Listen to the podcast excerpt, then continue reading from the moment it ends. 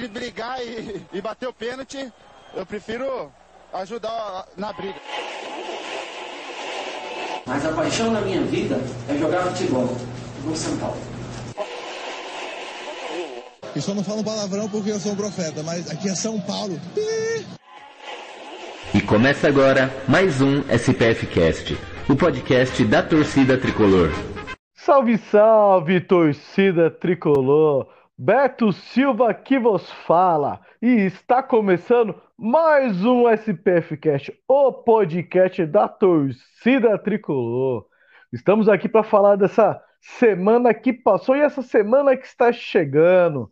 São Paulo veio de dois jogos aí, uma derrota, um jogo pífio, muito fraco contra o Bragantino, e uma vitória esmagadora em cima do coitado do Santos, do Morumbi, com show da torcida e gol deles, amigos.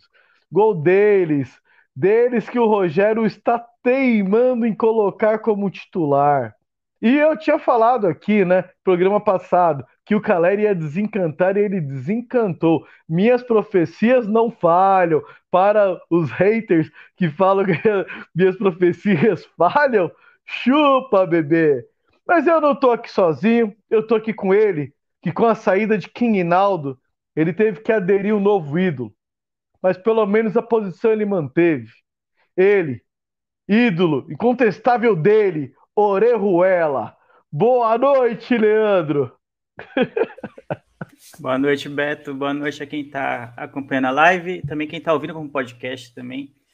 Saudações tricolores. Hoje vai ser mais fácil porque a gente vai se atentar mais ao jogo do Santos, né? Então, a gente vem de uma vitória, mas se fosse falar especificamente, o último jogo tivesse sido do Bragantino, o clima estaria bem mais pesado do que vai estar hoje. Então hoje acho que vai ser mais tranquilo, porque a, a revolta da derrota de virada do Bragantino contra o Bragantino é, já ficou um pouco no passado, né? Graças a essa vitória boa no, no clássico Sansão. Mas vamos aí, vamos falar de São Paulo. Felizmente ganhamos, felizmente o Caleri desencantou. É isso, mas é óbvio, né, que não, nem tudo são flores, que já tiveram novas lesões, mais, mais torcida revoltada com o Rogério, falando: olha aí, tem que colocar o Galopo, olha aí, tem que colocar não sei o que, enfim. É o São Paulo, né? Até ganhando tem, tem coisa ruim para falar. Bom, como torcedor São Paulino não tem um dia de paz, vamos começar então falando só de coisa boa, por enquanto. Primeiramente, palmas para a torcida do São Paulo, amigos. Temos que aplaudir de pé 40 mil pessoas numa chuva de parar o trânsito, alagar. Eu vou te falar, amigo, que torcida é essa? E cada vez mais comprando aí a briga do time, carregando esse time nas costas dos últimos anos. Então, palmas para a torcida do São Paulo. Primorosa, primorosa. Quer falar alguma coisa sobre a torcida, Leandro? A torcida do São Paulo tem dado show no, no Morumbi. É, quem é de São Paulo ou quem não é, acho que todo mundo conhece como os acessos ao Morumbi não são os mais fáceis se a gente comparar com os nossos rivais aqui da capital. É, o estádio do Palmeiras é praticamente na saída do, do metrô Barra Funda e o estádio do Corinthians é praticamente dentro da estação Itaquera do metrô, enquanto o São Paulo gera uma caminhada muito grande da estação Morumbi. Então é um dos, um dos estádios da capital. Oi? Um km um quilômetro. Então, imagine quem fez esse um quilômetro no dilúvio que deu ontem. Então, queria parabenizar muito, muito mesmo quem foi ao estádio no domingo. Não é um horário muito bom. O jogo de São Paulo foi às sete no domingo, que eu acho um horário péssimo. Já é o fim do domingo. Assiste já está com aquela é, nhaca de pré-segunda-feira e, e, ainda assim o público foi muito bom.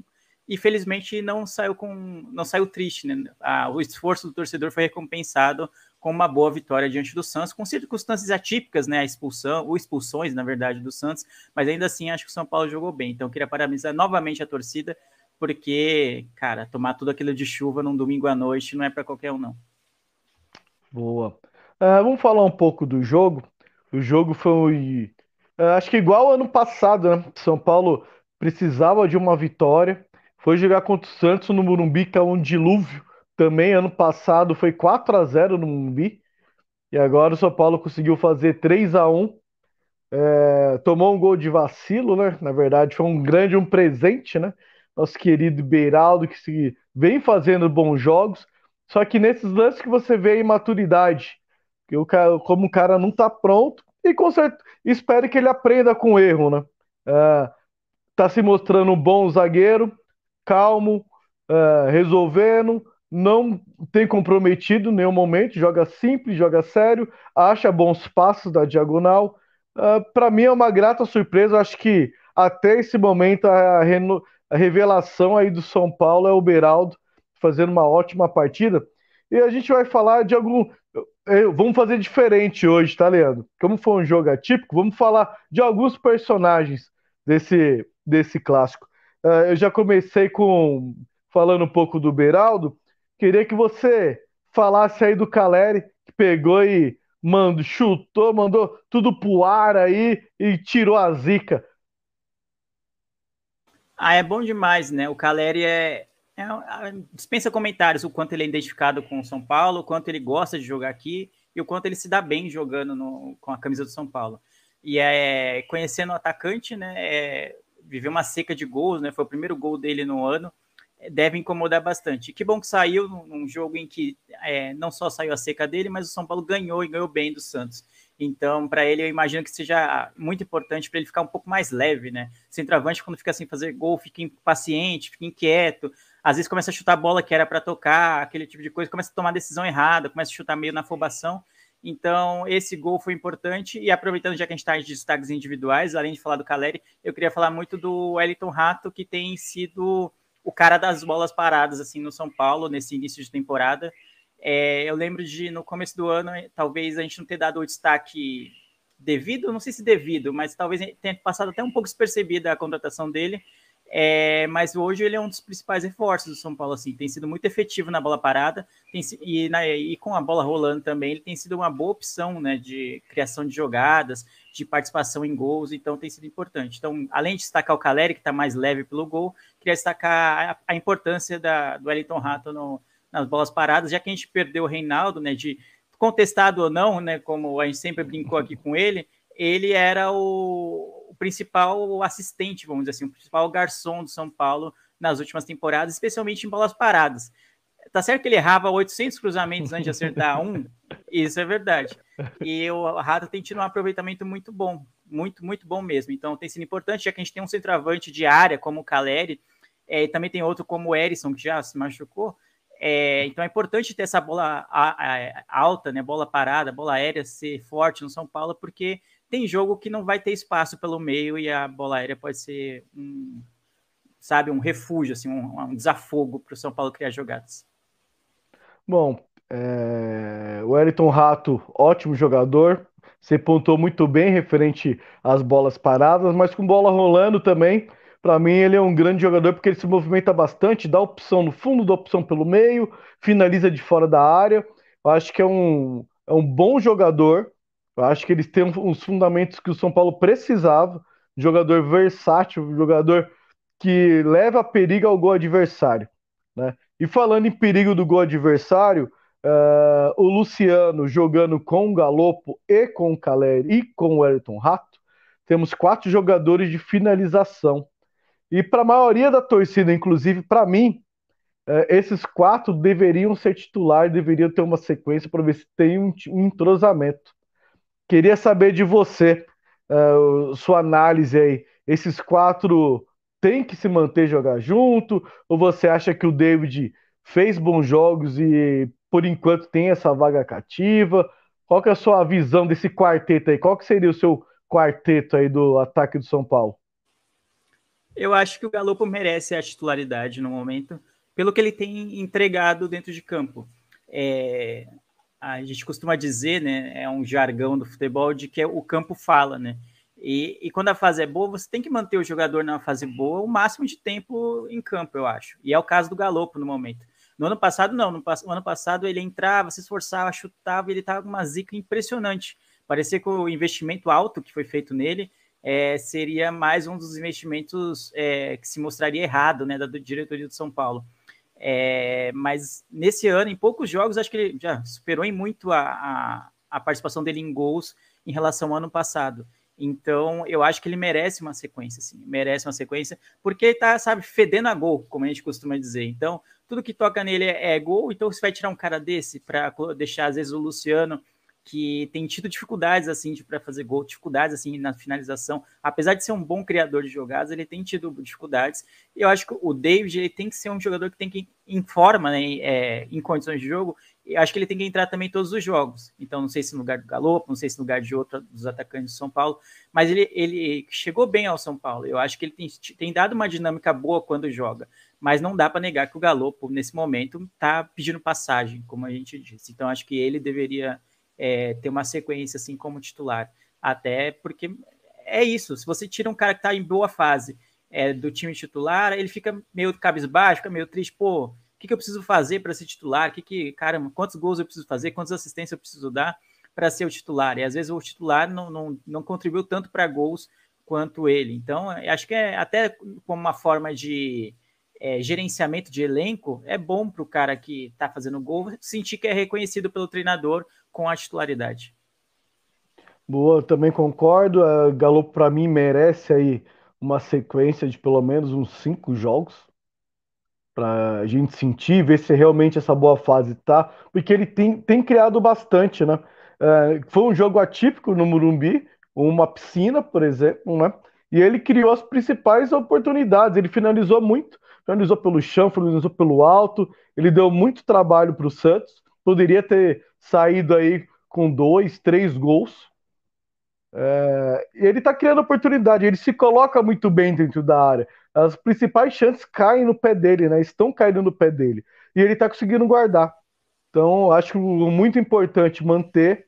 Eu acho que ele pode sim, ele e o Luciano, fazer, inver, ficar invertendo durante o jogo.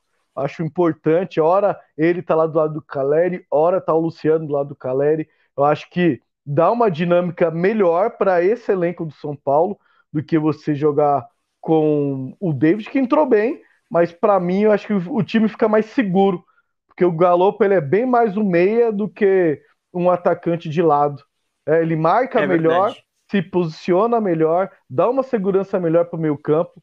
É, eu acho que o time fica mais coeso com ele em campo. Então, acredito é. que agora, ainda mais com as lesões, né?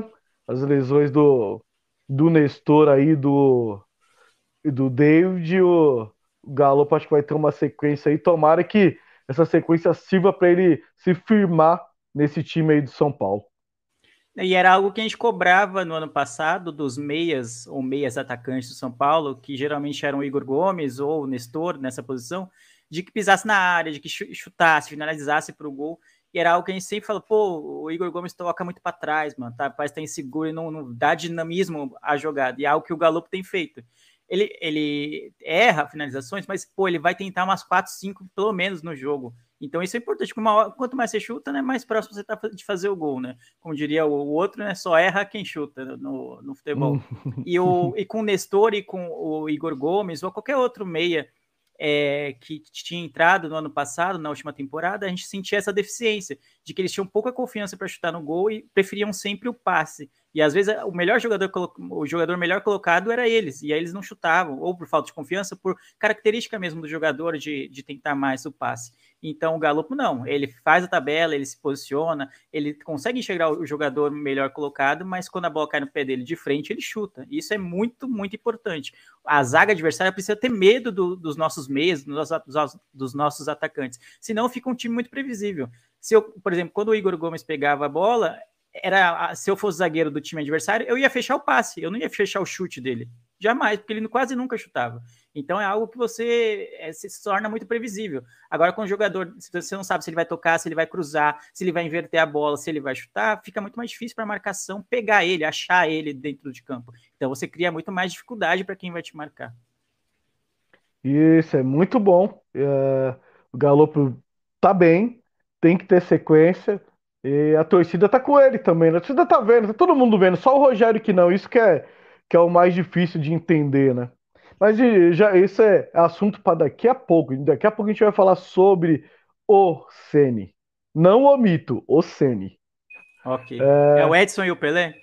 É, é o Edson e o Pelé, mesma coisa. É... Outro personagem dessa partida a gente tem que citar, que é o Luan. Luan, pedido da torcida. O Pablo Maia não estava fazendo uma boa partida, estava errando muitos passes. E o Luan entra e numa grande felicidade, campo molhado, você tem que estar de fora da área. E ele teve esse feeling e bateu de fora da área. O João Paulo aceitou, a bola pingou antes dele, pegou velocidade enganou ele. Ele perdeu o tempo da bola. E o Luan foi felicitado aí com gol. Isso foi pra, bom para ele, bom para a torcida que o pediu em campo. Olha que é a sua análise do Luan, que, pra, na minha visão, ele está focado esse ano. A gente sabe que ele é um jogador importante, que ele perdeu o foco, se contundiu, engordou. Agora ele volta esse ano mais magro, volta mostrando trabalho. E para mim, todas as partidas que o Luan entrou, ele entrou bem. Não só essa que foi coroada com gol, mas o Luan, para mim, vem fazendo bons jogos nos minutos que ele tem em campo. Queria que você falasse dele e também a gente vai falar um pouquinho sobre a renovação dele, né? Se está vinculado a ele ser titular ou não. Qual é a sua opinião? Porque o contrato do Luan vence em dezembro. Meio do ano ele já pode assinar um pré-contrato. Ele está sendo, tá sendo utilizado, mas a gente entende que ele poderia ser mais utilizado do que ele está sendo, ter mais minuto em campo. E será que essa renovação dele não quer dizer com essa minutagem que ele está tendo em campo? Queria que você falasse a sua visão sobre. Esse é um assunto é, que me deixa meio encafifado né, em relação ao São Paulo. Porque quem conhece o Luan há um bom tempo, como a gente conhece, acompanha o, o quanto ele jogou, o quanto ele foi importante no título, inclusive, de 2021, é, do Paulista de 2021, sabe o carinho que a torcida tem por ele.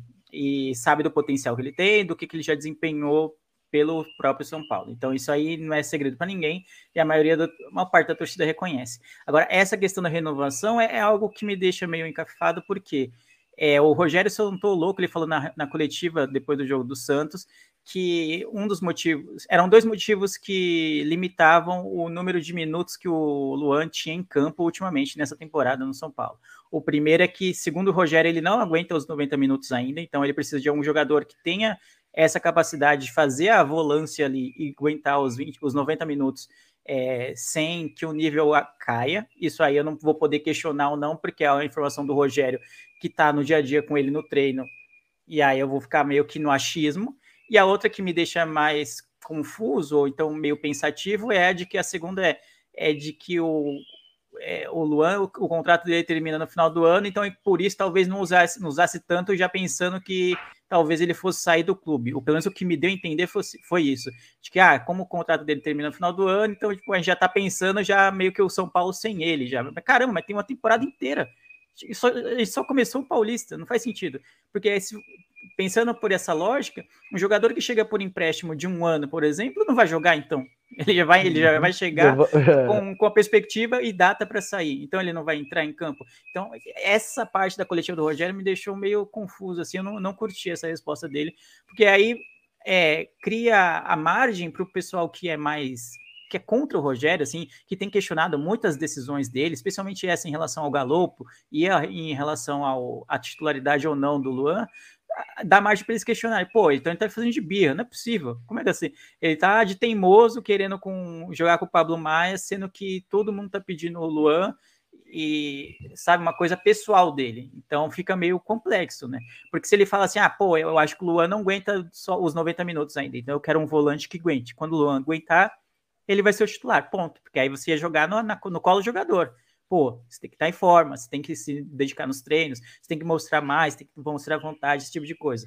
Só que quando ele coloca a questão contratual dele, de que ele não tem tantos minutos porque o contrato dele vence no final do ano, me deixa uma dúvida muito grande de que se é realmente técnica a decisão ou se é algo pessoal dele, assim, de evitar usar o Luan. Então, não sei o que você acha sobre isso, mas eu fiquei muito na dúvida, de verdade. Eu, porque eu gostei uhum. da atuação dele, o gol foi um golaço, aproveitou a, o gramado molhado, e é uma das poucas chances que você tem de vencer o João Paulo de fora da área, é com o gramado como estava é, ontem no Morumbi. Então, que bom que ele conseguiu, foi feliz. E pela comemoração dele, você vê o quanto que ele estava meio é, reprimido, assim, né? Tipo, tá raiva, foi um gol de raiva, apareceu, né? A comemoração, ele pega aquelas britas, assim, que tem ao redor da pista de atletismo e joga, e, e manda coração pra torcida, e grita, e gesticula, e faz um auê, porque ele realmente parecia estar muito incomodado e não tá jogando. Então a gente fica naquela de. A gente talvez não tenha a história toda do porquê ele não está jogando,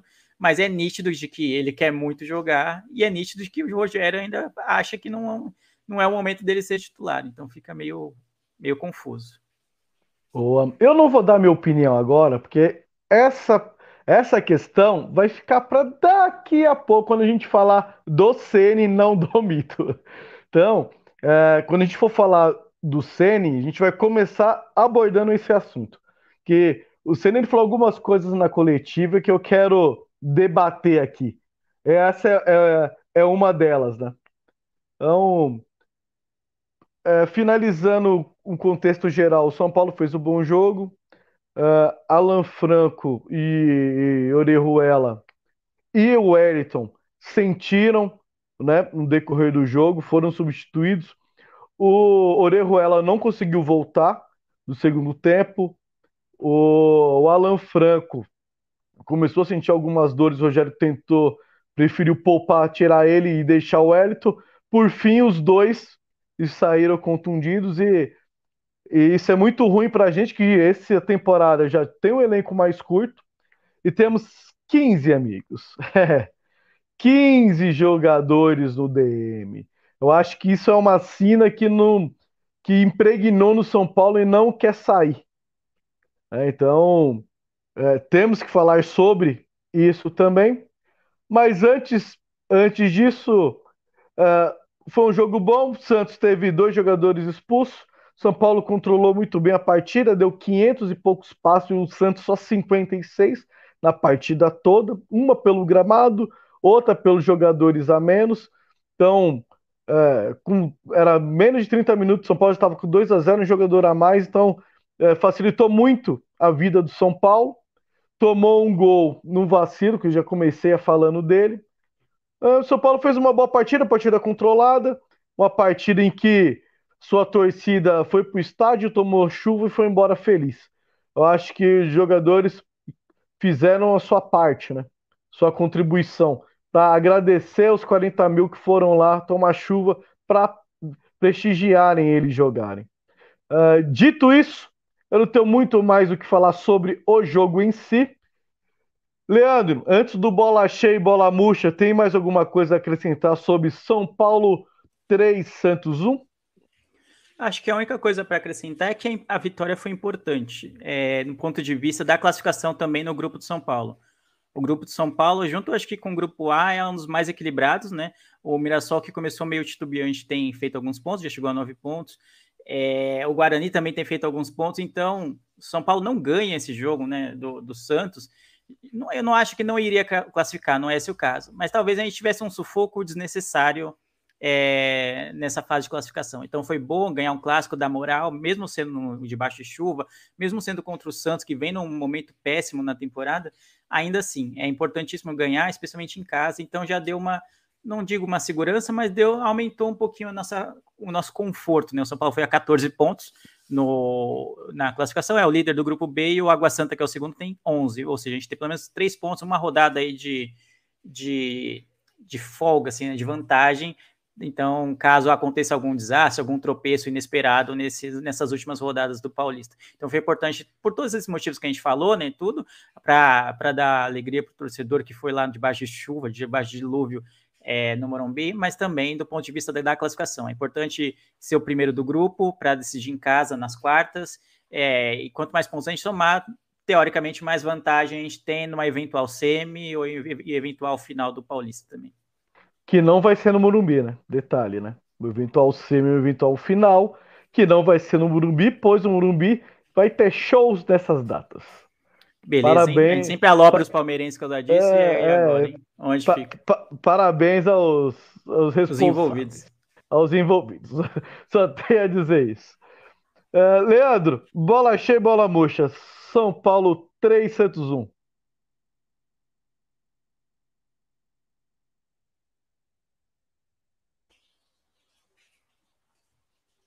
Voltou? Tá me ouvindo? Voltou.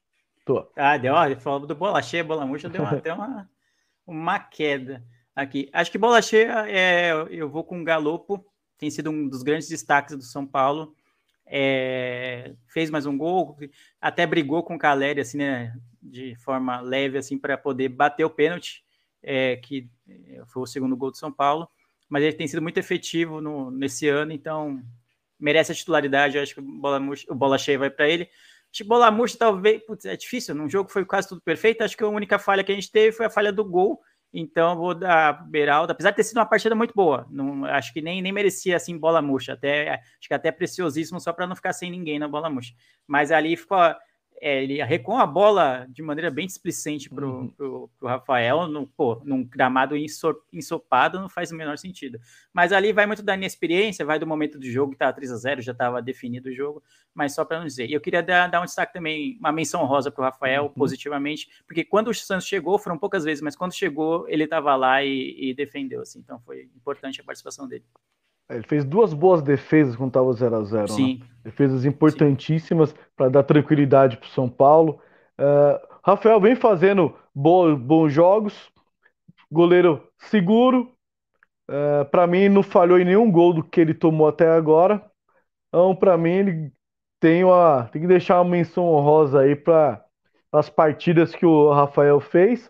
E parece que o clima entre ele, Felipe e Jandrei é bom uh, se ah, é apoiam, é se apoiam, uh, um torce pelo outro, independente de quem jogar. Eu acho que isso é bom para eles e para o grupo, para o São Paulo como um todo, né? É uma disputa saudável, pelo menos aparentemente aí. A gente vê em entrevistas do próprio Rafael, ele fala que além de ter uma disputa, ele ganhou dois amigos né, dentro do São Paulo rapidamente. Então, eu acho isso muito bom. Rogério também já falou, já falou isso algumas vezes em coletivas que é um ambiente saudável essa disputa pelo gol. Uh, ah, Para mim, o bola cheia, Galopo bateu o pênalti com maestria, uh, deu o passe do Luan daquela finalização, participou diretamente de grandes lances de finalização do São Paulo no jogo, foi o destaque uh, pelos jornalistas ao, ao final do jogo, e no meu ver também foi o grande destaque do São Paulo na partida pelo grande número de chances de gol que ele criou tanto perigo que ele levou ao gol adversário. Bola murcha para mim fica com a fisioterapia do São Paulo, porque a gente tem que falar, e eu já vou usar isso como um gancho para a gente entrar nesse assunto, porque os jogadores de São Paulo. São Paulo é o único clube que tem 15 jogadores no DM. Isso eu falo de dos times da Série A do brasileiro. Isso é decorrente. Ano passado foi a mesma coisa. Começo da temporada, diversos jogadores no DM e os outros anos, a gente pega aí desde o Aguirre, quando o Everton se machucou. É o, é, o cara se machuca e não volta nunca. Então, acho que é, o departamento de físico de São Paulo, eu não sei o que tem lá, porque foi dito que foi trocado, foi dito que chegou novas máquinas, novos, é, nova tecnologia, e os jogadores continuam estourando, jogadores demoram muito para voltar. Então, eu acho que a gente tem que voltar, né? Infelizmente, voltar a falar sobre a, a parte física aí do São Paulo. Leandro, o que você tem a dizer dessa parte aí do, do São Paulo que parece que não tem jeito, não dá jeito nunca. Isso porque já foi referência ao momento aqui no país. É inexplicável, né? É, entra ano, sai ano, a gente já tá aqui nem sei quantos anos no SPF Cast falando sobre isso. E todo ano tem motivo para falar de novo sobre a, a, a questão do departamento, é, departamento físico, né? Departamento médico de São Paulo. É, o São Paulo jogou lá nove jogos na temporada, o time profissional, nove jogos e já tem esse tanto de, de jogadores contundidos. Cara, não faz sentido. Não faz, vindo de uma das poucas pré-temporadas que foram longas, né? Graças à Copa do Mundo, a gente uhum. teve parou bem cedo o Brasileirão, então desde então os jogadores que não foram para a Copa estavam né, de boas. Se pode excluir dessa conta talvez o Arboleda, que jogou a Copa, fez um esforço grande para jogar a Copa e talvez isso tenha causado uma nova lesão nele, mas de resto, cara, de resto é muito inexplicável. Então é muito triste a gente ver que o São Paulo, que já foi referência, ser é, um time que está muito atrás de, dos seus rivais, dos seus é, tanto locais quanto rivais de outros estados do Brasil nessa questão médica, assim. Então é muito triste. O jogador entra com uma, uma dor no dedinho e fica um mês fora, assim. Então você, pô, não existe, não existe isso. é, é bem, bem, bem preocupante. Então, não sei o que pode ser feito. Já você falou, pô, mas já teve é, melhorias de, é, de, equipamentos nesse setor, então será que são os profissionais? O que, que são? E, e, a diretoria de São Paulo não é transparente nesse sentido, de da gente ter informações suficientes para conseguir montar o quebra-cabeça do porquê que tem tantas lesões em São Paulo e não tem tantas em outros clubes. Então é uma situação bem complicada. Nesse, nesse quesito, a gente tem que dar razão para o Ceni, que é difícil ele manter um padrão de jogo se ele não tem os jogadores disponíveis para jogar e para treinar. Ele não tem jogador, vai ter 14 jogadores para treinar. Ele não consegue montar dois times, aí tem que pegar um monte de garoto da base, que não é parâmetro para você pegar um jogo, por exemplo, vai, vai enfrentar um Palmeiras, um Corinthians, um Santos, um clássico, ou um time de Série A, e você está treinando contra garoto sub-20, que a gente viu no sub-20 desse ano, né, da Copa São Paulo, que é um, jogadores fracos, né? É uma das piores safras, pelo menos que a gente acompanhou, que eu vi aí nos últimos anos. Pode ser que apareça um ou outro jogador que estoure, mas na minha visão vai ser muito difícil. E a gente sabe que é diferente de profissional para base. Mas o que a gente viu dos jogos é, são jogadores que têm muito a amadurecer, muito a evoluir ainda. Então não tem como você ter parâmetro, você treinar contra jogadores desse nível e ir para um jogo. No treino você vai, vai amassar, vai passar por cima. Então, nesse, nessa questão, eu acho que o Ceni tem razão, é difícil ele manter, manter, entregar é, o que ele quer como time, Ceni não tem jogadores nem para treinar. Então, é, acho que a diretoria deveria rever essa parte da fisiologia do São Paulo, é, porque nós torcedores já estamos cansados de falar sobre, né? Cansamos já, todo ano a mesma coisa. Aí daqui a pouco melhora dois e piora, machuca seis. Então a conta nunca bate. Eu acho que é, pro bem do São Paulo, para ter um padrão, para conseguir ter um time mais coeso, um time melhor em campo, precisa de recuperar mais rápido os jogadores né, e diminuir o número de lesões. Dito isso, eu quero falar um pouco do Ceni. Eu coloquei aqui como como tarja teimosia do Ceni, só que não é só teimosia, a gente vai falar um pouco das coisas da última coletiva dele. Normalmente o Ceni, toda vez que ele vai para a coletiva, ele traz boas ideias, expõe sua ideia de jogo, são boas coletivas. Porém, nessa específica, nessa, eu acho que ele entrou em alguns pontos que, para mim, ele errou. Ele errou alguns pontos, alguns argumentos e algum, algum defendendo algumas ideias dele que, para mim, estão equivocadas porque o campo está mostrando outra coisa. A gente já falou aqui, vamos começar referente ao Luan. Uh, o Leandro já falou aí do que ele falou sobre contrato né, e sobre o minuto dele em campo, referente que ele não consegue ficar 90 minutos. Então, eu vou lançar aqui um contraponto a isso que ele falou. Primeiro dos 90 minutos. Ele diz que um, pra, na, na ideia de jogo dele, um volante tem que jogar os 90 minutos, ele não deve ser substituído. Só que se a gente pegar todos os jogos dessa temporada, se é o Pablo Maia, ele substitui ao decorrer do jogo. Se é o Nestor, ele também substitui ao decorrer do jogo. O Mendes, ele substitui ao decorrer do jogo. Quando que o, que o volante São Paulo jogou 90 minutos? Só Mendes nesse último jogo agora? Então não tem coerência é, essa primeira fala dele. Porque todos os jogos ele tá substituindo o volante. Então já, já para já pra mim aí, já, já eu quero por base essa, essa resposta dele. Segunda, referente ao contrato. Amigão, o cara tem um ano inteiro de contrato, o Leandro já falou aqui. Aí você, aí a gente vai pega o Ceni da temporada passada. Luizão jogou, sabendo que ele não ia ficar no São Paulo, jogou até o final.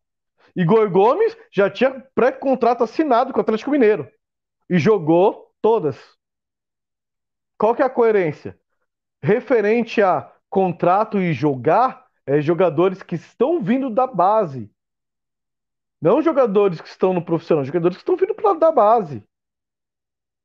Esse foi o acerto, esse foi o combinado. Aí, o que o Leandro levantou, realmente, é, você não está utilizando por parte técnica ou porque ele não gosta do estilo do jogador? Porque a gente sabe que ele não gosta do estilo do jogador. Para ele, o Luano não joga. E para mim, para você que está me ouvindo, você que está me vendo, e para todo mundo que assiste o São Paulo jogar, sabe que o Luan tem muito futebol para ser titular de São Paulo. O Abel não falou aquilo no, em 21 à toa. E eu tenho certeza, se o, São, se o CN ficar com essa teimosia e não utilizar, o Abel vai pedir ele lá. O Abel tá precisando do volante, o Danilo saiu, certeza. Porque ele faz muito bem, ele preenche muito bem o espaço, ele destrói muita jogada. Luan é um destruidor nato de jogada. Aí o Rogério vem e fala que, que precisa do segundo volante, porque isso foi a única coisa coerente que o Rogério disse. Que a leitura que ele fez sobre o Mendes foi errada. Ele admitiu um erro.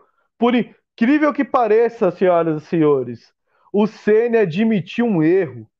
Ele admitiu que quando ele viu o Mendes jogar, ele tinha certeza que o Mendes ia vir e ele ia jogar como segundo volante.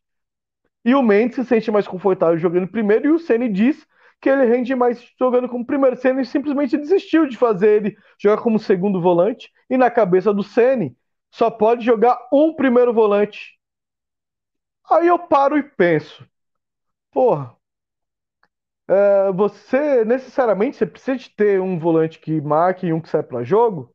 Se você tem dois laterais que não marcam bem, se você tem um 10 que não é um jogador de meio campo, ele não recompõe, ele pode recompor, mas ele não dá combate, ele só cerca. Então, será que é um pecado você ter dois volantes marcador? Aí você tem Caleri, Galopo, é, Rato e Luciano, que são quatro jogadores que apoiam bem e defensivamente não compõem muito bem defensivamente. Você tem laterais como Orejuela, como o Eriton, como Igor Vinícius, que não são laterais que defendem muito bem, eles têm um poder muito alto de ataque, de, de linha de fundo, mas de defesa não. Mas será que é um pecado você jogar então com dois primeiros volantes? Se você tem toda essa deficiência em marcação, você joga com dois primeiros volantes e dá sustentação para um sair no combate cobrindo um lateral e outro matar o meio campo, cobrir e defender a zaga? Mineiro e Josué fazia isso porque a gente tinha dois laterais construtores, Cicinho e Júnior. Tinha Jorge Wagner e Cicinho, Jorge Wagner e Souza. A gente sempre teve dois volantes marcadores. Que aí era Richarlison e Jean, Richarlison e Hernandes depois. Só que o Hernandes saiu um pouco mais, beleza. Chegou a jogar Josué e Richarlison. Então, e são, eram jogadores que jogaram com o Ceni. Qual o problema de você ter dois volantes marcadores? Poderia muito bem jogar o, o Mendes e o, e o Neves. Para mim, cabe jogar os dois. Para mim, cabe jogar o Luan e o Mendes. Para mim, cabe jogar o, o Luan e o Neves. Porque você dá sustentabilidade e você protege a carência do seu outro jogador. Aí, ele, aí o Ceni pega e me fala que o Galopo não tem uma sequência até o momento, não teve, porque o Luciano recompõe melhor defensivamente que o Galopo. O Galopo tem que jogar perto do ataque e não recompõe muito bem. Eu, se você não tem você sabe que o cara não recompõe muito bem, aí que você tem que usar um volante para recompor. Eu acho que no momento que você monta um time de futebol, você tem qualidades e defeitos de jogadores. E você usa a qualidade de jogadores para suprir defeitos de outros. Se você tem esses quatro caras de frente, que são cara, bom, cara bons, caras que pisam na área, que aparecem no da área, coisa que o Luan e o Mendes não fazem. E você tem Luan e Mendes que supre essa, essa falta de marcação que outros jogadores têm. Então, para mim, foi totalmente incoerente. Para mim, é uma teimosia do Ceni. É, eu falo aqui, para mim hoje, eu não tiraria o Ceni, tá? Que muita gente está pedindo para tirar o Ceni. Mas ele tem que tomar cuidado, porque ele vai morrer com essa teimosia. A gente viu o Diniz. É, morrendo com teimosia. A gente viu o Dorival, o próprio Dorival que substituiu o Ceni na passagem morrer com teimosia.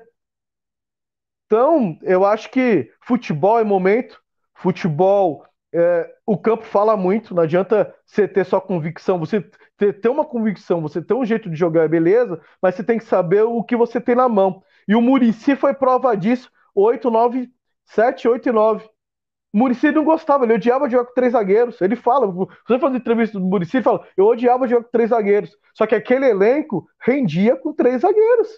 Porque eu tinha deficiências e qualidades. E eu tinha que fazer isso, cobrir. É o que o Rogério tem que fazer hoje. Então, Leandro, é, dito isso, foi mais um desabafo, porque eu não concordei com as falas do Sene, visto de tudo que eu tenho acompanhado do São Paulo. Queria saber sobre a sua opinião, se já comentou, começou a comentar sobre, e eu queria que você falasse tanto da opinião do Ceni como a minha colocação aí, fazer um comparativo. É, eu concordo com a sua avaliação. É basicamente isso mesmo. Fica um pouco estranho e é, é legal ter o Rogério no comando porque ele fala coisas que outros treinadores do São Paulo não falariam, muito por não ter o respaldo que ele tem dentro do clube, pela histórico dele como jogador. Mas também, às vezes, quando você fala muito, você acaba né, falando mais do que deveria. E acho que esse caso dessa coletiva foi, um, foi isso. É, ele acabou perdendo o argumento que ele fica debatendo toda vez sobre o Luan, não sei o quê, porque o Luan entrou bem, fez o gol, aquela coisa toda, tá certo, foi aquele jogo de chuva, enfim. Cabe ver o Luan nos 90 minutos num jogo em condições normais, né, sem um campo encharcado, obviamente. Mas aí ele acaba atraindo para si algo que não é legal, né? Tipo, dá, dá munição para os críticos. Acho que é algo que o, o técnico nunca deve fazer.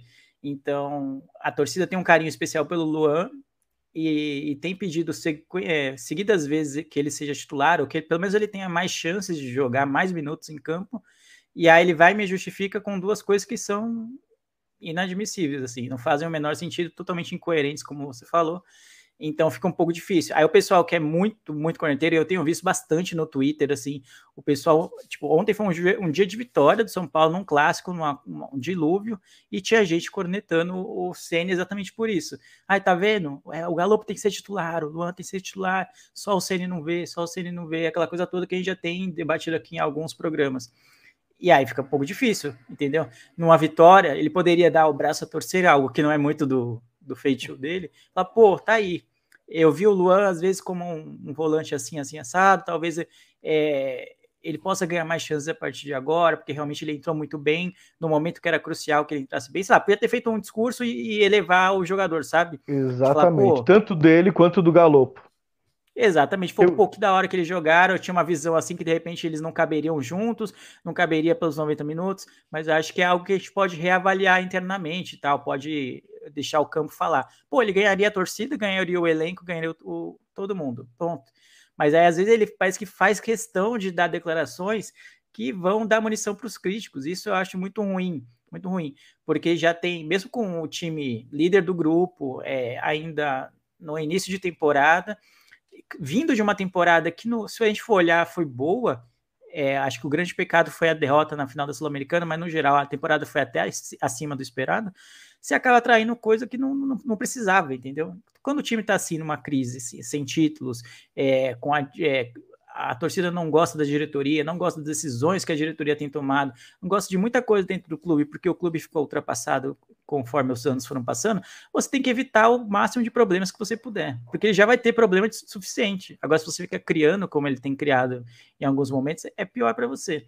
E eu, às vezes, eu vejo o Ceni nesse sentido, de pô, querer ter o toque dele, assim, pô, é, é, algo, um trabalho autoral, né? Vamos dizer assim. Realmente é autoral, mas até que ponto esse trabalho autoral é, vai ser benéfico para o São Paulo, né, desse curto, médio prazo. Então é, é para ficar atento. Mas, enfim, acho que a gente vai falar mais disso quando chegarem os mata-matas do Paulista, que é, a gente confirmando a classificação, está acabando a, a, fase de, de a fase de, de é, pontos corridos, né, a primeira fase. Então, acho que a gente vai acabar falando mais nisso, porque mata-mata é aquela coisa, você pode fazer uma campanha muito boa no início, perder um mata-mata, sei lá, a gente perder nas quartas, sei lá, para o Guarani ou para o esqueci quem é o segundo colocado, acho que é o São Bento do nosso grupo, esqueci agora. É... Guarani, é, Água Santa, Guarani e Mirassol, né? Isso. Aí, de repente, o Água Santa classifica em segundo e a gente perde para eles no, no, na, nas quartas finais, que seria muito ruim. Tudo aquilo que os, a torcida vem aguentando, porque o time, bem ou mal, tem dado resultados, vai por água abaixo, né? E aí você, em vez de criar uma, uma rede de proteção com a sua própria torcida, você criou inimizade com muitos, né? deu munição para os críticos. Então é bem perigoso, porque a gente acaba vivendo de resultados, o que não é o mais saudável dentro do futebol. É, seria bem mais coeso se ele chegasse e falasse assim: é, o Galopo fez um ótimo jogo, chamou responsabilidade no pênalti. Ele, junto com o Rato e o Caleri, são os batedores oficiais de pênalti. Ele pegou a bola e fez a parte dele. É, Luan entrou muito bem.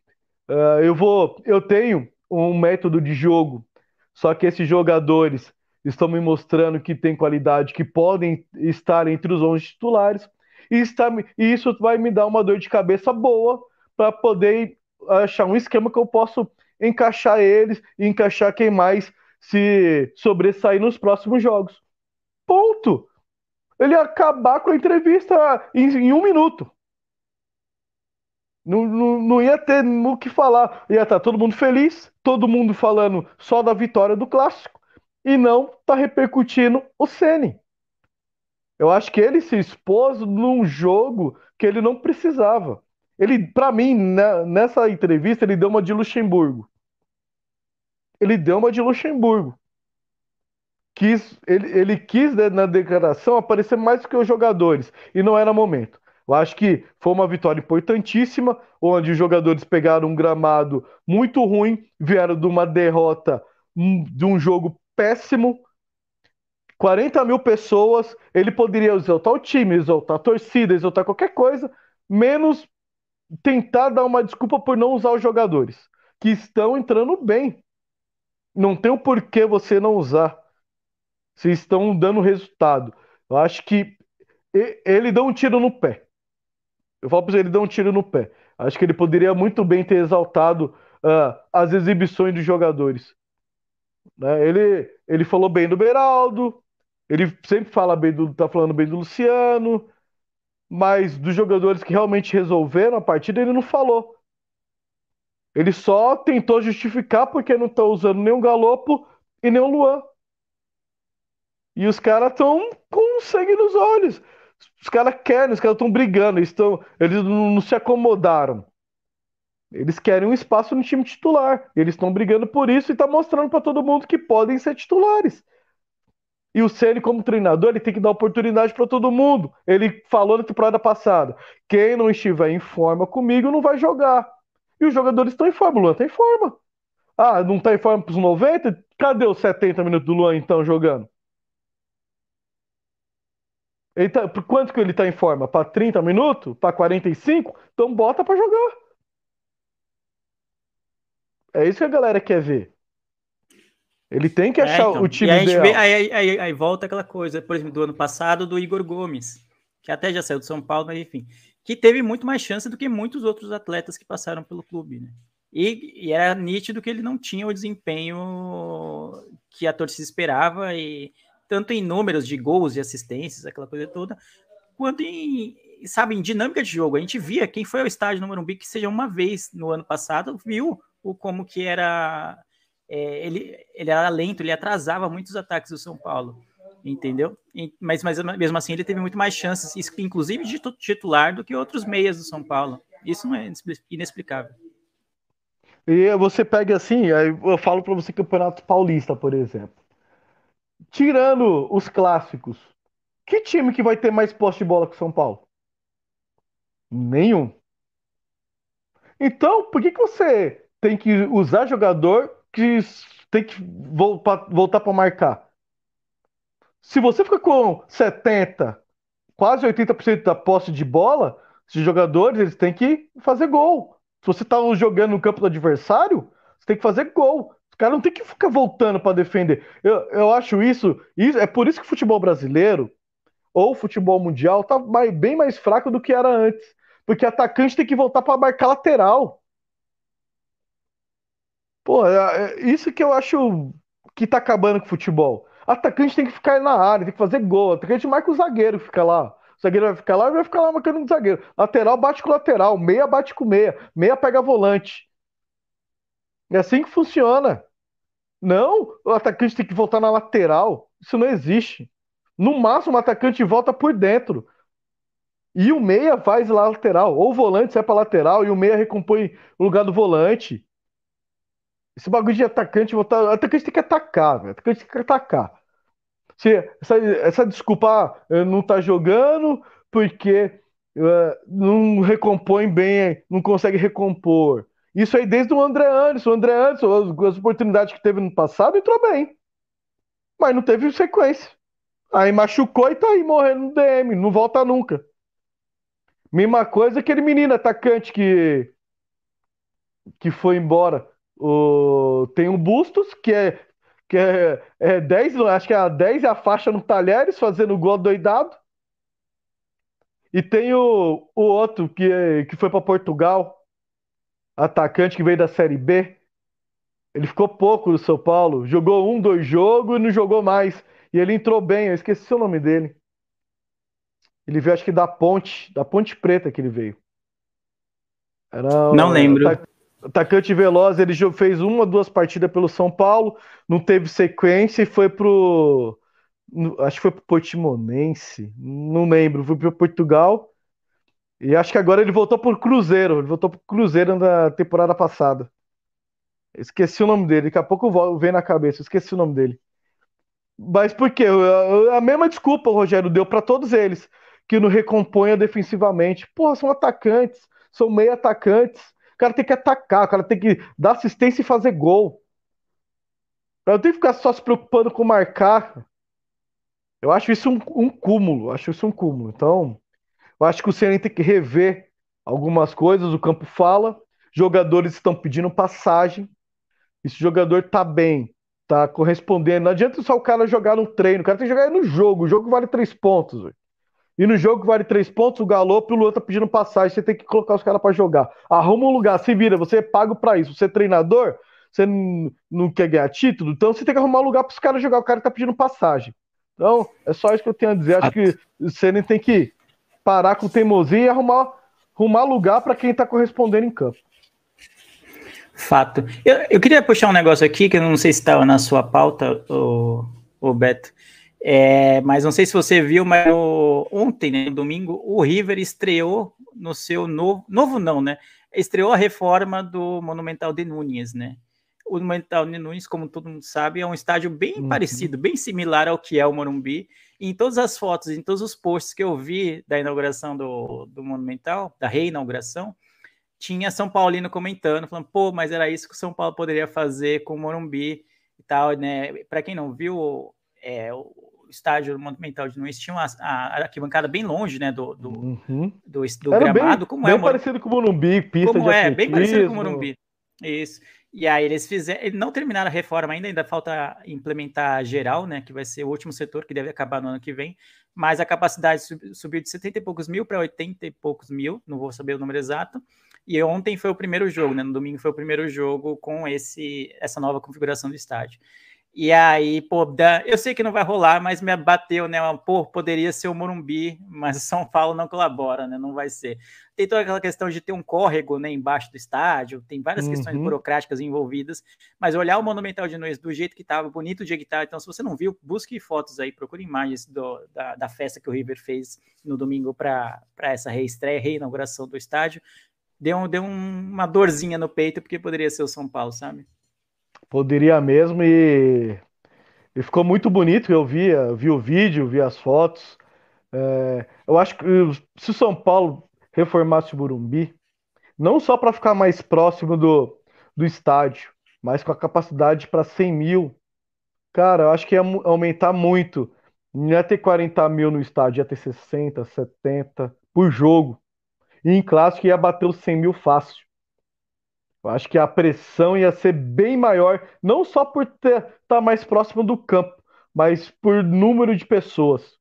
E a torcida está mostrando aí que está que tá com o clube, que quer acompanhar, que quer estar tá junto, quer tá junto, quer estar tá no Morumbi. A torcida está fazendo a parte dela. Só basta quem está lá gerindo enxergar isso. Eu acho que não é nem não existe vontade política de verdade de reformar o Morumbi, muito menos de reformar de uma maneira igual o River fez. Se fosse reformar, ia ser no máximo ah, reformar o, é, a estrutura ali interna, restaurante, sabe, banheiro, esse tipo de coisa, uhum. que é legal, que é necessário também, mas que na prática, para o público que vai ao estádio em si, não, a, o pessoal continuaria indo mesmo se não reformasse isso. Mas algo como o River fez, eu acho que não existe vontade política e também não existe dinheiro hábil para o São Paulo fazer algo desse, dessa grandeza no, no, curto, curto, médio prazo. Né? A gente vê que o São Paulo mal tem dinheiro para montar o elenco do ano, né? Uhum. Basicamente é isso. É, essa é a verdade. A gente não contratou quem a gente queria, a gente contratou quem o dinheiro deu, né? Para trazer. E olhe lá, provavelmente quando a gente for ver o balanço desse 2023, vai ver que deve, alguns nomes nem deveriam ter sido trazidos porque uhum. eram acima do, do, orçamento real de São Paulo. Então, mas é, eu queria só trazer isso, uma nota de rodapé, vamos dizer assim, porque eu fiquei com um pouco de inveja. Essa foi a verdade do, dos torcedores do River com o novo Monumental. Exatamente. E isso aí dava até pauta para criar uma enquete nas nossas redes sociais, hein? É verdade. Dava... Inclusive teve a pauta, teve a enquete na semana Exatamente. passada, né? Que eu não tava, mas eu fiquei sabendo da, da torcida já, única, né? Que eu já vou entrar nela. Mas como São Paulo não tem dinheiro, você falou bem, acho que nesse momento não, não cabe essa enquete. Né? Mas, mas é uma enquete que vai ficar para o futuro. Eu já estou falando de enquete porque eu vou falar dela, né? É, a gente, no programa passado, tinha falado aqui, né, sobre São Paulo e Palmeiras ter solicitado aí o fim da torcida única. E eu comentei um pouco, a Maria deu a opinião dela sobre, e a gente colocou para vocês, ouvintes, é, enquete nas nossas redes sociais sobre se vocês são a favor ou contra né, o fim da torcida única. E e no Twitter ficou bem dividido, ficou 50-50. 50% das pessoas que votaram lá falou que era a favor e 50 falou que era contra. E no Instagram ficou foi uma surra, né? Praticamente 80% aí falou que não era a favor da, da volta, né? Das duas torcidas ao estádio.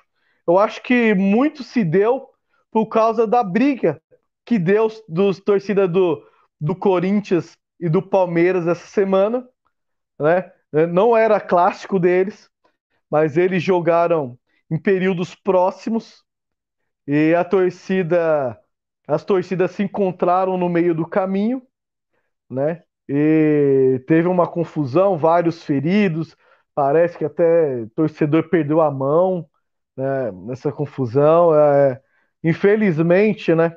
A gente é, vi, tá vendo aí a guerra que tá tendo na Ucrânia já faz meses e muita gente é contra e nós brasileiros fazemos guerra aqui dentro do próprio país, né? Sobre time, só porque um torce para um time, outro torce para outro.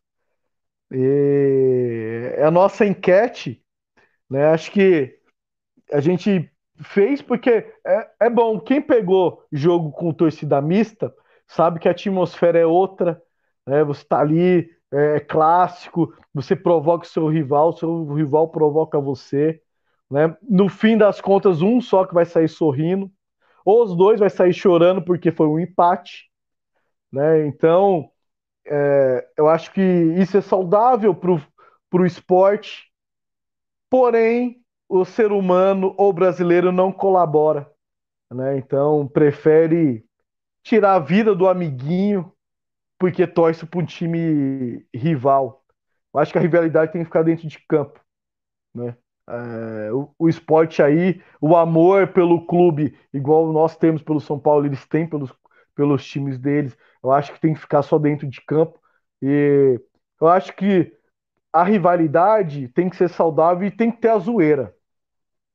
Não briga, não morte. Tem que ter a zoeira tem que tirar onda. E no nosso caso, a gente está sofrendo porque é, o São Paulo está numa seca, ganhou o São Paulo, então a gente vem sofrendo nos últimos anos, a gente já tirou muita onda também deles, a gente já ganhou tudo. Então, infelizmente, da nossa enquete, então teve esse episódio e muita gente foi contra. Eu tinha até colocado, né, para Maria que com a torcida única, muitas crianças, muitas mulheres voltaram aos estádios, né? Porque teve uma época que tinha, mas era bem pouco, porque por causa do vandalismo, de briga de torcida, o, o torcedor comum voltou ao estádio. Isso é de todos os times, não só do São Paulo. Né? E eu não sei se voltasse o quanto ia impactar a esse torcedor que hoje vai ao Morumbi, que vai e coloca 40 mil chovendo. Se fosse um clássico torcida mista, esse torcedor iria para o Morumbi por causa da confusão, da briga, das coisas que, que para mim não fazem parte do esporte. Leandro, o que você tem a dizer sobre? Você não estava aqui, mas é, sua opinião é importante nesse caso. Cara, esse assunto é, eu acho que é mais complexo do que às vezes parece, né? É, eu vejo dessa última semana teve o caso, né, que você citou aí de é, a torcida do Palmeiras é, fez uma emboscada, pelo que eu entendi, para pegar o ônibus do, do, de torcedores do Corinthians e aí deu no que deu, eles queimaram o ônibus, agrediram os caras, enfim. É, e a gente sabe que isso rola em todas as torcidas e organizadas. Já, já rolou do São Paulo, agredir palmeirense, agredir corintiano, santista e vice-versa. Santista, corintianos e palmeirense também já tiveram envolvidos sendo o, o agressor. Então todo mundo que já foi, a, a, todo mundo já agrediu e já foi agredido nesse caso. Então, é uma, tem muitas camadas, eu acho, nesse assunto. É, o quanto de envolvimento das torcidas organizadas e o quanto uma parcela significativa das torcidas, torcidas organizadas saem sai na rua para isso. Usam o time, usam as cores é, e, a, e a torcida que eles têm, o amor que eles têm ou dizem ter pelo clube, para brigar com outras torcidas, para disseminar ódio em outras torcidas. Então, quando a gente olha num, num aspecto mais raso, talvez, o pessoal fala, pô, eu vejo muito no Twitter, caramba, torcida única é a morte do futebol, não sei o quê. E eu concordo, é, é ruim, pô, é, a gente está num nível de sociedade tão ruim que não a justiça, a PM, a, sei lá, as, as, federações falaram, mano, não tem condições de ter torcedor dos dois times aqui, porque a gente não consegue garantir a segurança de todo mundo que for ao jogo ou que estiver no, no arredor, no, enfim, estiver no trajeto. Isso é uma, uma falência de, da, da gente como sociedade como um todo, eu acho. E aí sempre tem esses caras, pô, pessoal, pô, mas tem que voltar, tem que voltar. E aí o mínimo gesto que teve foi esse acordo entre Palmeiras e São Paulo, do Palmeiras mandar um jogo no Morumbi, que foi bem legal de ver, realmente. Tem torcedor novo do Palmeiras que nunca tinha ido no Morumbi como mandante, nunca tinha ido no Morumbi, né? Já que não tem torcida mista, né? Então nunca tinha ido no Morumbi. Foi como mandante, então, e, pô, viu a sua torcida fazer festa, foi um jogo que ganhou do Santos, inclusive. Foi da hora as imagens de, do, desse jogo. Pô, a galera redescobrindo o Morumbi né? Porque criou-se essa rivalidade, essa coisa de zoeira deles falar, pô, a gente tem um estádio novo e o Morumbi é um estádio obsoleto, né, antigo, não sei o que, ficou parado no tempo. Mas quando eles estiveram lá e foram mandando, eles falaram, pô, a atmosfera aqui é da hora, que não sei o que. Então foi bacana. Mas a gente vê na sequência desse gesto legal, né, desse acordo, a gente vê uma, uma selvageria novamente, né? E aí é a munição que ele, a polícia, o Ministério Público, as autoridades, a Federação Paulista como um todo, queriam para falar, pô, tá vendo? Não tem como, não tem como. Vocês, torcedores, não conseguem conviver em sociedade, basicamente é isso. Vocês vestem as roupas, as cores do seu time e saem, da rua, saem na rua para brigar. E eu falando como pessoa que vai ao estádio, e já fui em alguns clássicos.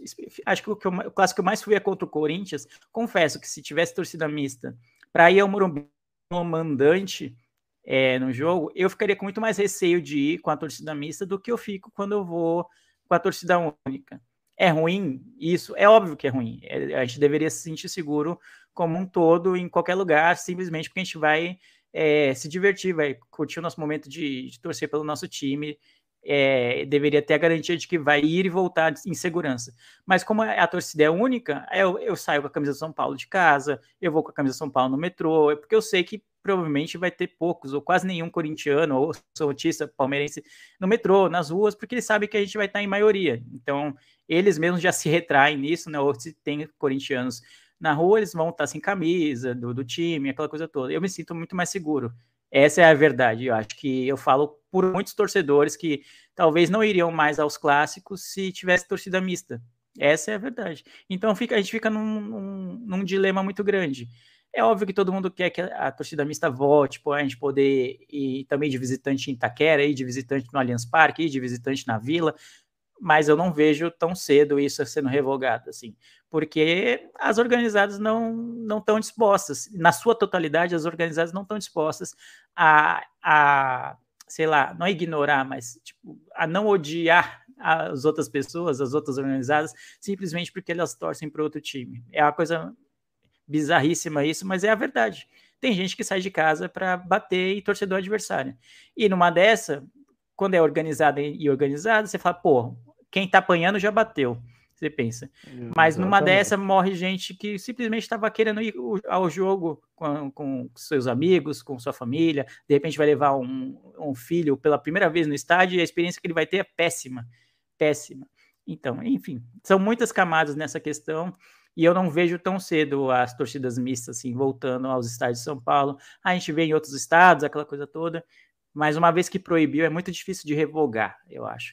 A gente viu o tempo que foi que levou para voltar voltar as bandeiras, né, os bandeirões uhum. do, das torcidas. Foi anos e anos, desde aquela briga de entre palmeirenses e são paulinos na Copinha, se me engano, 94, Isso, 95. na Copinha 94 que um torcedor inclusive morreu, né, com é, por conta disso e tal. Então eles atribuíram a presença do, das bande dos bandeirões como possíveis armas a serem usadas em brigas, em possíveis brigas. Então, enfim, a gente viu desde 90, 94, 95, ficou até, sei lá, esse ano, ano passado, que voltou. Então foi muito tempo. Então, enquanto tiver episódio desse tipo de selvageria entre torcidas, em especial organizadas, eu acho difícil que volte a torcida mista em São Paulo, mesmo tendo em outros estádios, em outros estados. É, e a culpa não é só das organizadas, né? Na verdade, nem das organizadas, dos que usam as organizadas para para agredir aos outros, né? Que não é todos a organizada que faz isso. Boa parte da organizada tá lá porque ama o clube e quer estar todos os jogos. Isso eu tiro o chapéu para organizada, né? Que eles estão, acompanham, se dedicam muito mais do que um torcedor comum. Então, isso eu tiro o chapéu e, para mim, as organizadas são zica. Só que, na questão da confusão, da briga, cara, é uma coisa tão ultrapassada. E o pior é que tem muitas feridas de todos os lados. Porque uma hora você bate, uma hora você apanha, aí você quer se vingar e não sei o quê. E é um ciclo que não tem fim. Só que a, o primeiro, a primeira pessoa, primeira agente para evitar isso tem que ser o governo. Criar regras, leis que punam esse tipo de vandalismo. Porque hoje é simples, eles brigam, eles vandalizam, e acontece o quê? Nada. Não acontece nada. Se não haver punição, vai continuar assim por anos e anos. Os hooligans só deixou. De... Ainda existe até hoje. Mas diminuiu muito por quê? Punições. Tem que ter punições. Isso vem do governo. Polícia militar. Tem que ser criada leis que punam que punam esse tipo de ação, esse tipo de conduta. Esses são vândalos. Esse, esse tipo de ação tem que é, dar cadeia. E, e dar cadeia não é só ter, ter cadeia e ficar um mês e sair, não. Tem que pegar a cadeia e ficar regime fechado, não ter nem banho de sol. Tem que ser mais severa, tem que ter esse tipo de punição, que é a única forma de que eu vejo de voltar à torcida mista e ter um pouco mais de segurança. É um cúmulo ter um clássico e se eu usar a camisa do São Paulo ou a camisa de qualquer clube, isso aqui, usar a camisa é o motivo para que eu seja agredido, para que eu possa perder a vida. Então, isso é ridículo. É, gostaria muito de torcida mista. Gostaria muito. É a essência do futebol. Ter dois times disputando e duas torcidas gritando, apoiando, incentivando. Então, fica aí nosso nosso apelo. Agradeço a todos os ouvintes que participaram aí da nossa enquete. Logo, logo faremos mais enquetes desse tipo para trazer aqui no programa e debater. Né? Temos alguns assuntos. E se vocês também tiverem ideias de enquete, de assuntos que vocês querem que a gente debata aqui no programa, entra lá nas nossas redes sociais, todas como arroba SPFcast, e manda pra gente lá no direct, no Twitter. Ah, vocês podem abordar tal tema. Reforma do Murumbi, qualquer tema. Que a gente cria uma enquete, a gente traz aqui para o programa e a gente discute sobre. Então, eu acho que referente a essa enquete é isso. É, é, nossa humilde opinião, acho que para a única forma que a gente enxerga voltando é partindo primeiro da polícia e da, do governo de São Paulo alguma conduta, algum ato que, que consiga né, ter uma punição para diminuir esse tipo de violência aí no, nos arredores do estádio, que não é nem no estádio, é nos arredores. Leandro, mais alguma coisa referente à torcida única? Eu acho que é isso aí mesmo, né? É uma, é uma falha nossa como sociedade e uma grande falha do Estado. Quem é que deveria é o responsável por trazer, né, ou prover a segurança à população como um todo. Então, o Estado é, determina que não podem torcidas mistas nos jogos, porque ele reconhece que falhou nisso. Basicamente, é essa é uhum. o atestado que se tem quando a, essa determinação é feita. O Estado fala, pô, eu não tenho condições de garantir a segurança de todo mundo. Então vai ser torcida única, que é a, a forma mais fácil deles conseguirem fazer isso.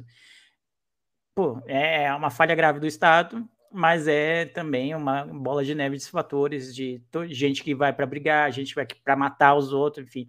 E é, a gente falou de torcida organizada e tem até hoje a Independente canta aquela sou independente, mato um, mato cem, que eu acho uma música completamente problemática hoje ainda, entendeu? É, tá, aí a gente fala, pô, não vai atribuir a torcida organizada, mas tem uma das principais músicas que ainda é cantada hoje, foi, sei lá, esses tempos no estádio ainda cantavam.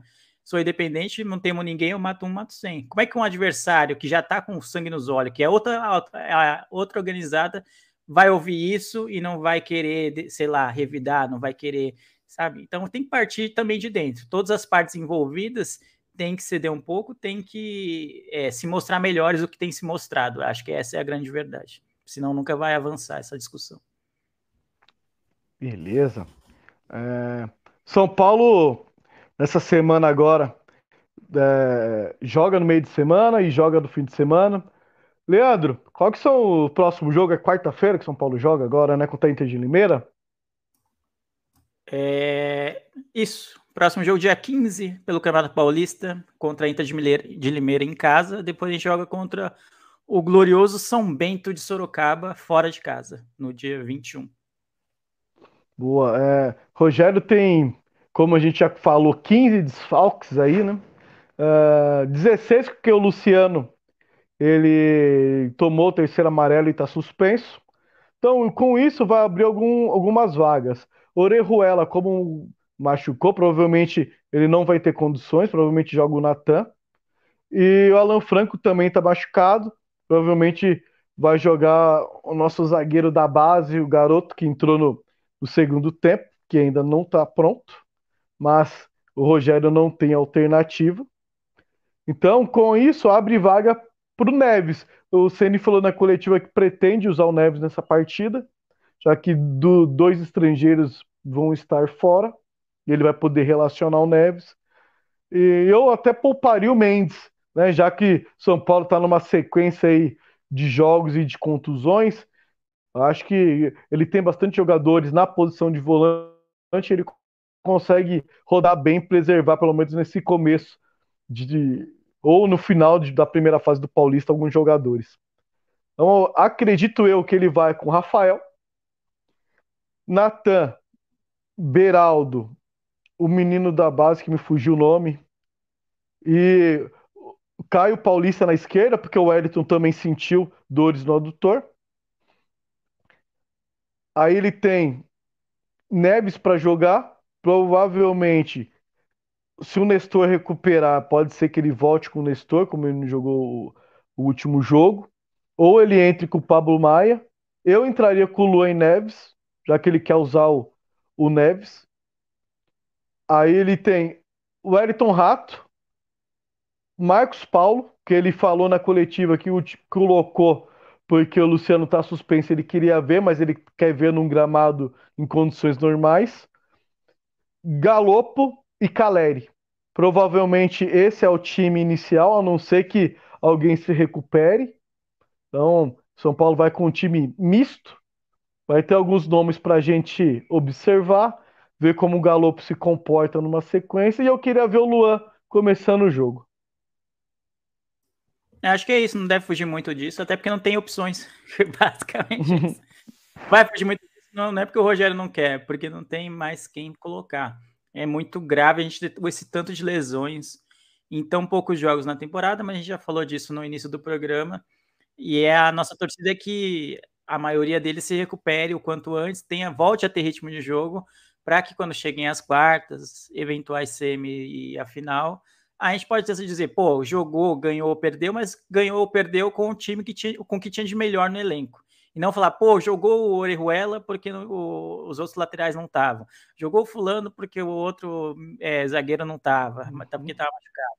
Então, isso é, acho que é muito ruim, né? Porque é, fica até difícil você condenar o Rogério em algumas coisas. A gente falou mal, né? Uhum. criticou um pouco as declarações dele na coletiva, mas quando ele realmente não tem opções, e a única opção, por exemplo, que era o Orejuela, já não tem, já você vai ter que colocar um menino da base é, na lateral, porque, sei lá, o seu terceiro reserva já se machucou também, pô, é, é complicado.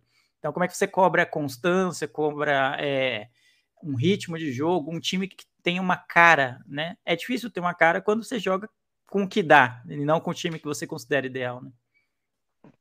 E quatro lateral direito do DM. Quatro, tá, amigos? Vocês que estão ouvindo, quatro, só quatro laterais. É... Leandro, São Paulo e Inter de Limeira no Morumbi, depois São Bento e São Paulo lá em São Bento. Placar dos jogos. Placar dos jogos, vou fazer o simples, acho que vai ser 2 a 0 os dois para São Paulo. A Inter de Limeira é um, é um time acertadinho e está disputando é, a segunda vaga lá do grupo do Santos, se eu não estou enganado. Então, para eles é um jogo importante. É, acho, mas acho que mesmo com o São Paulo desfalcado, jogando em casa, vai, vai dar bom, vai dar bom para o São Paulo. Enquanto o São Bento jogando é, lá em Sorocaba, eu acho que o São Bento é um time mais frágil do que a Inter de Limeira.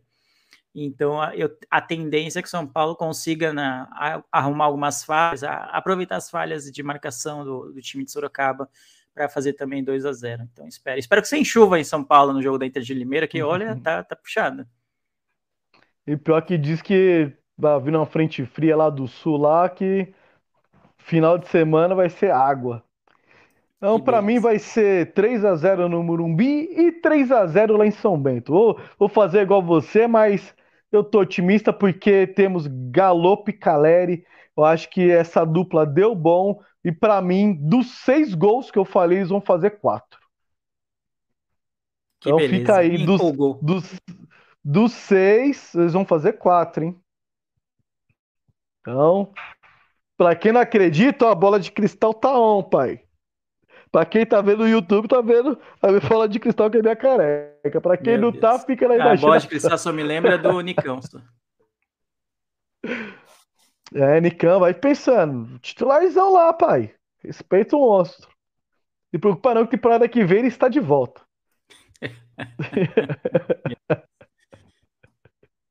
Leandro, considerações finais.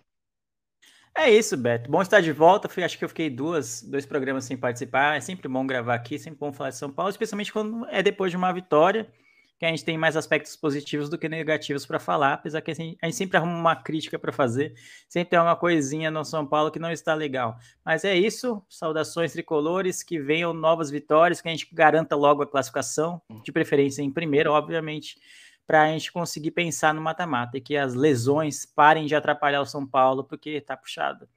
Queria muito que o São Paulo chegasse na, no mata-mata com, com o time mais pronto, com uma cara assim de São Paulo, mas eu tô vendo que vai ser difícil por conta das lesões. E é isso. Até mais. Até a próxima semana. Estaremos aqui na segunda-feira, se Deus quiser. E é isso. Até a próxima. Boa. Então, agradeço a vocês.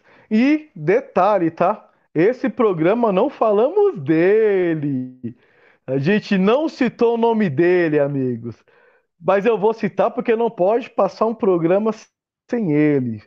Para muitos que o Rogério tem que parar com a teimosia, senão vão pedir Diniz de volta no tricolor, hein? Mas você citou então, o Diniz, não podemos sim, deixar. Quando, quando você estava falando da teimosia do Ceni, você citou o Diniz. Citou, citou Puta, e nem é viu, tá vendo que é natural. Olha só, citei e nem viu o Diniz. Ah, e falando em citar, eu esqueci um detalhe importantíssimo. A gente estava falando mal do nosso departamento médico. Aí, Leandro, eu tenho uma pergunta para você, Leandro. Diga. Quem é mais corajoso ou mais burro? Eu não sei, o que, que é pior? O departamento médico de São Paulo ou o Pato vir se tratar no departamento médico de São Paulo? Cara, eu a gente vi tem essa que falar notícia. sobre isso. É, eu vi essa notícia antes de entrar para gravar. Eu falei, meu Deus do céu, não é possível. Acho que o pior de tudo é que sempre que ele aparece no São Paulo, cogitam a volta dele. Isso, isso me assusta mais ainda. Do, mais do que ele ter coragem de se tratar no São Paulo, me assusta a possibilidade do São Paulo inventar um contrato de seis meses para ele jogar aqui e depois ficar devendo para ele durante dois anos, três anos. Isso me assusta mais. Mas realmente é uma notícia que me. Eu, eu ri de tão tosco que foi, eu consegui dar risada. O cara cheio do dinheiro, tava nos Estados Unidos, em vez de se tratar lá no Orlando mesmo, fala, pô, acabou o contrato, mas posso me tratar aqui, sei lá, alguma coisa assim. Não, vou lá pro São Paulo, lá tentar cavar uma vaguinha, né? É isso, pato.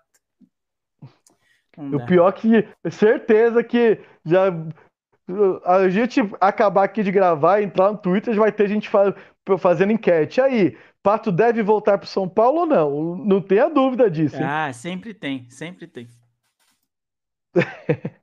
Bom, é, o SPFcast fica por aqui. Hoje foi um programa um pouquinho mais extenso, porque tivemos bastante conteúdo, bastante coisas a debater. E semana que vem estaremos aqui de novo. Agradeço a você que viu no YouTube, a você que está escutando via podcast. Tamo junto, até semana que vem e eu fui!